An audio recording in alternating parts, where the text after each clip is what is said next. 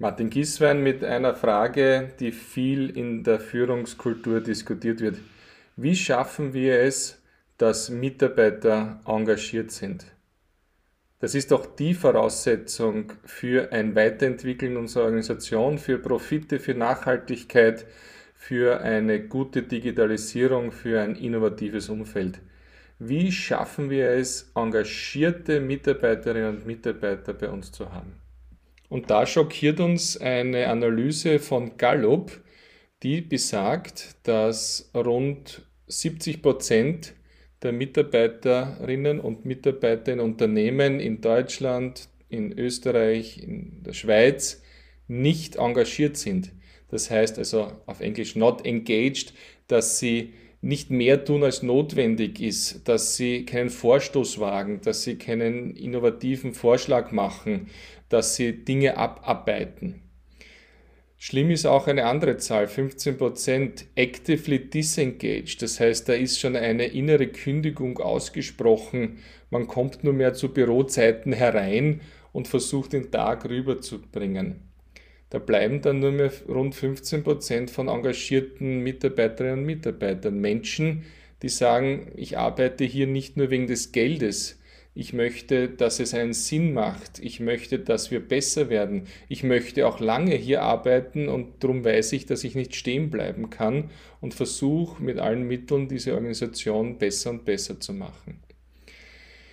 Eine furchtbare Situation, wenn man diesen Zahlen glaubt. Ganz interessant, wenn Sie mal reflektieren und Ihre Kollegen und Kolleginnen durchgehen, ob diese Zahlen bei Ihnen überhaupt stimmen können. Wie auch immer die Zahlen bei Ihnen sind. Wenn wir nur 5 bis 10 Prozent von der einen Stufe Not Engaged zu der Stufe Engaged bringen, was das für unser Unternehmen an Profitabilität bedeutet. Insbesondere in Zeiten der Umbrüche, der Digitalisierung, der Notwendigkeit von Innovationen im täglichen Leben eine Frage und eine Situation, die wir hier vorfinden, die in anderen Kontinenten nicht gestellt wird. Wenn man sich asiatische Situationen ansieht, findet man das Bild 996. Was soll das heißen?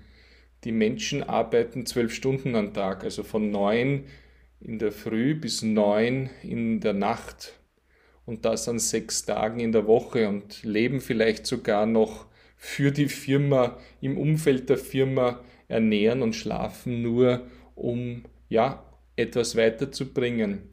Nicht, dass dieses Weltbild, dieses Arbeitsbild für mich erstrebenswert gilt, auf keinen Fall.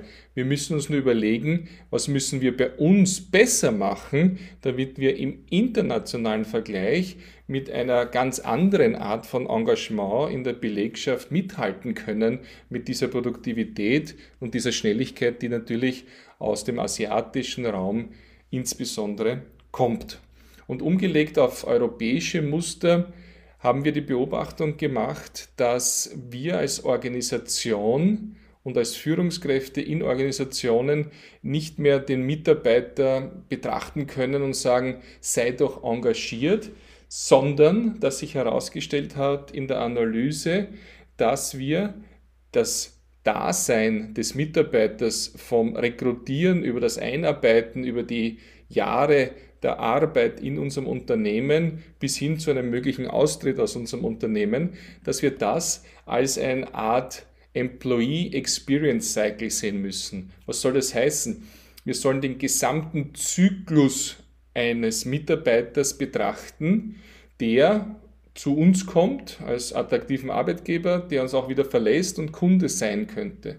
Und ich würde gerne diese Punkte, die in diesem Employee Experience Cycle passieren können, mit Ihnen kurz durchgehen. Es sind die sogenannten 18 Momente der Wahrheit, wo sich genau entscheidet, ob dieser Mitarbeiter, diese Mitarbeiterin sagt, das ist eine tolle Firma, das ist ein toller Chef, da möchte ich mitarbeiten bei dieser Projektleiterin und den Daumen nach oben zeigt und sagt, ich bin engagiert, oder ob in diesen 18 Momenten der Wahrheit sich ein Frust aufbaut, der dazu führt, dass diese Person nicht mehr engagiert ist und eigentlich einen negativen Beitrag zu unserer Produktivität gibt, den wir aber gerade in veränderungswilligen Organisationen, in Digitalisierungsinitiativen so stark brauchen. Diese 18 Momente der Wahrheit, die wir Max Lammer, WU Executive Academy und ich identifiziert haben, die müssen natürlich nicht für Sie stimmen, aber ich glaube, es ist eine gute Leitlinie und ich sage Ihnen am Schluss dann auch noch, wie Sie das anwenden und verändern können. Fangen wir mal an, bevor der Mitarbeiter überhaupt bei uns ist. Es geht um den Employer Brand. Wie stehen wir draußen da? Wie sind wir wahrhaftig wahrnehmbar? Dieser Employer Brand kommt natürlich aus einer wahrhaftigen Employee Experience, also wie die Arbeit bei uns und das Arbeitsumfeld wirklich wahrgenommen wird, wie es hinaus transportiert wird. Und da sind natürlich Plattformen wie Konun oder Glassdoor Indikatoren, ob es überhaupt Sinn macht, sich bei uns zu bewerben oder ob wir eine miese Organisation sind, für die man nur arbeitet, wenn man sonst keine Anstellung findet. Der zweite Moment der Wahrheit ist sicherlich dieses Erlebnis während des Rekrutierens, während des Bewerbens und dann der Gespräche, wie wird mit einem umgegangen, äh, wie schnell bekommt man Information, wie ist äh, eine Absage, wie ist eine, ein Weiterkommen im Bewerbungszyklus. Äh, da spürt man schon sehr viel von der Organisation und sagt, wow, oder man sagt, mh, so wie immer. Der dritte Moment in unserer Liste ist die sogenannte Onboarding Experience. Das heißt also, diese ersten Tage, dieses Hereinkommen zur Arbeitsstätte, ist da mein Arbeitsgerät schon funktionstüchtig? Habe ich vielleicht einen Computer, einen Laptop, ein Smartphone, das auch wirklich funktioniert? Sind schon alle Rechte da? Kann ich anfangen? Ist meine Führungskraft da? Führungskraft da? Gibt es vielleicht einen Strauß Blumen? Gibt es ein kleines Zusammenkommen? Werde ich willkommen geheißen? Oder ist die erste Woche einfach nur, setz dich dorthin und stör nicht. Wir haben jetzt keine Zeit für dich, für die Einarbeitung. Nummer vier, Kept Promise Experience. Soll nichts anderes heißen als, man kommt so in den ersten drei Monaten drauf, ob das, was im Bewerbungsgespräch und bei der Unterschrift des Arbeitsvertrages versprochen wurde, ob das auch wirklich eingehalten wird. Es geht um die kleinen Dinge, die im Arbeitsvertrag, im Bewerbungsgespräch vereinbart worden sind und jetzt im Alltag entweder gehalten werden oder nicht. Nummer 5. Post-Honeymoon Experience. Also wenn diese drei Monate vorbei sind, wissen wir ganz genau, wie diese Organisation läuft und das ist ein kritischer Punkt. Sind wir immer noch engagiert? Sind wir positiv? Oder haben wir eigentlich schon aufgegeben und die Euphorie des Anfangs ist nicht gegenüber der Organisation aufrecht erhaltbar. In diesen ersten Monaten, vielleicht in den ersten sechs Monaten geht es auch darum, äh, Punkt Nummer sechs, äh, wird mir die Strategie, das Warum dieser Firma wirklich von der Führungskraft und von anderen verständlich gemacht, kommuniziert. Was ist der höhere Sinn von dem, was wir hier tun? Was ist unser Zugang? Was sind unsere Werte? Oder ist es einfach nur Arbeit und E-Mails beantworten und bitte machen? Nummer sieben, äh, wie funktionieren die internen Services? Wie ist die Internal Service Experience? Ähm, ja, in unseren Breitengraden ganz normal, dass wir regelmäßig äh, unser Gehalt bekommen, okay, aber wie sehen andere Dinge aus? Urlaubsanträge, Abrechnungen, ein zusätzliches äh, Recht auf einem Server.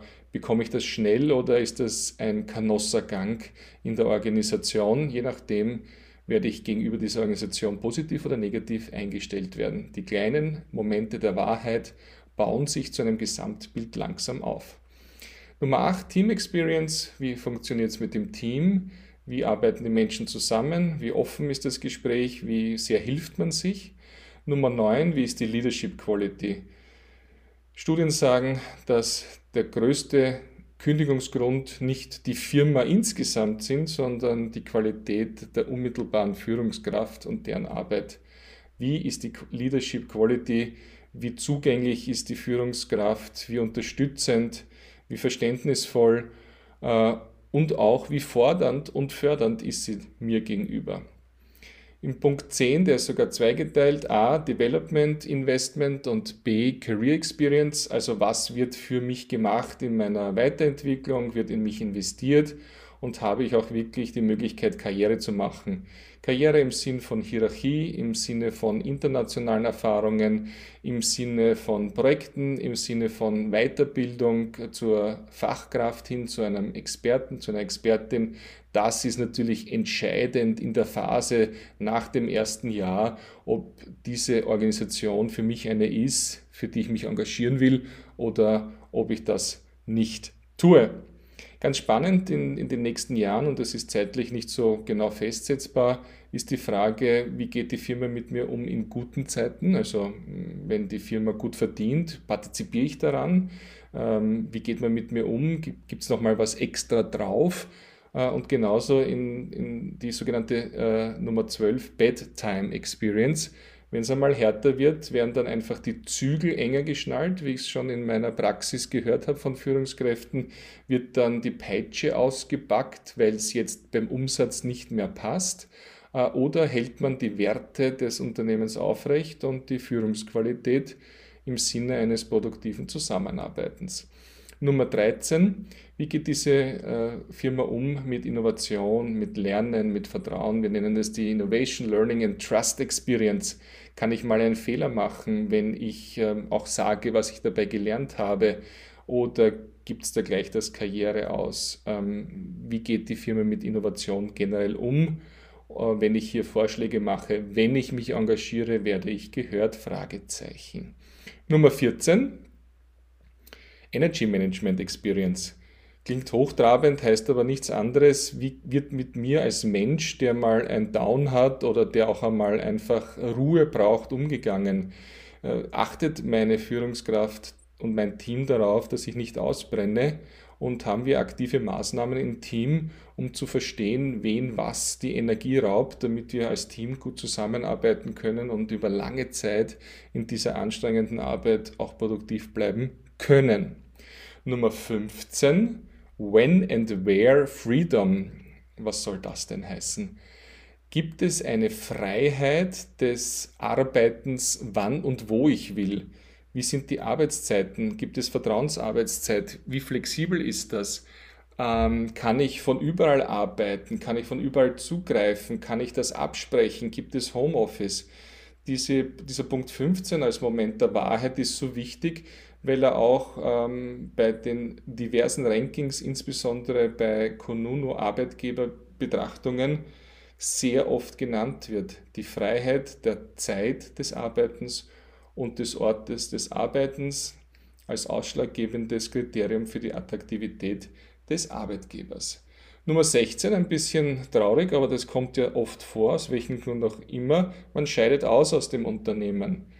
Die Goodbye Experience wird mir gesagt, wenn du gehen willst oder wenn du gehen musst, es ist vorbei und wir vergessen dich oder sind sogar böse auf dich, weil du einen anderen Job annimmst.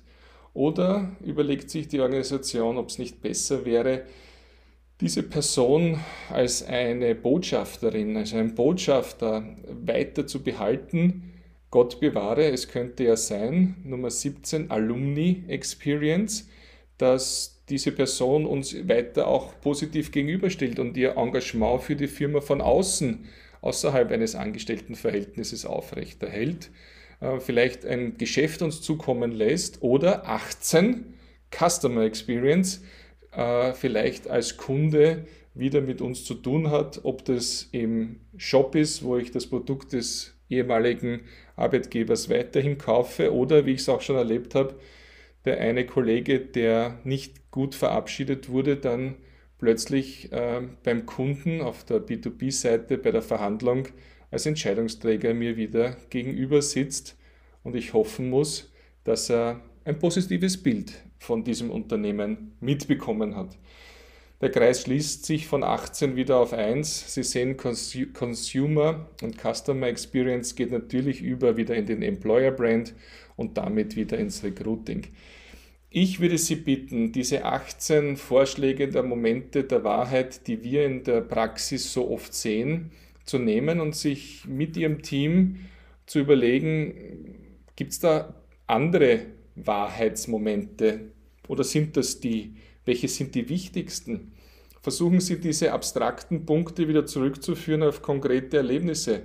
wie war denn mein Onboarding oder wie war denn das letzte Team-Meeting? War das von Vertrauen und Wahrheit geprägt oder von, einem, von einer künstlichen Harmonie und äh, Gelächter und Ausweichen von den kritischen Punkten? Sie können genau identifizieren, welche dieser Momente der Wahrheit die entscheidenden in Ihrem Unternehmen sind, die, die besonders gut sind und die, die Sie auch verbessern müssen, um eine Organisation zu bilden, die fähig ist, den stürmischen Zeiten, in denen wir sind und in die wir auch weiterhin fahren, dass wir denen standhalten können mit hoffentlich einer Anzahl von engagierten Mitarbeitern, äh, die höher als 15 Prozent im Durchschnitt sind, wie wir anfangs aus der Gallup-Studie gelesen haben. Ich danke Ihnen sehr herzlich, ähm, dass Sie da dran geblieben sind. Ich freue mich, wenn Sie da weitergehen und weiterarbeiten, wenn Sie mir Feedback geben.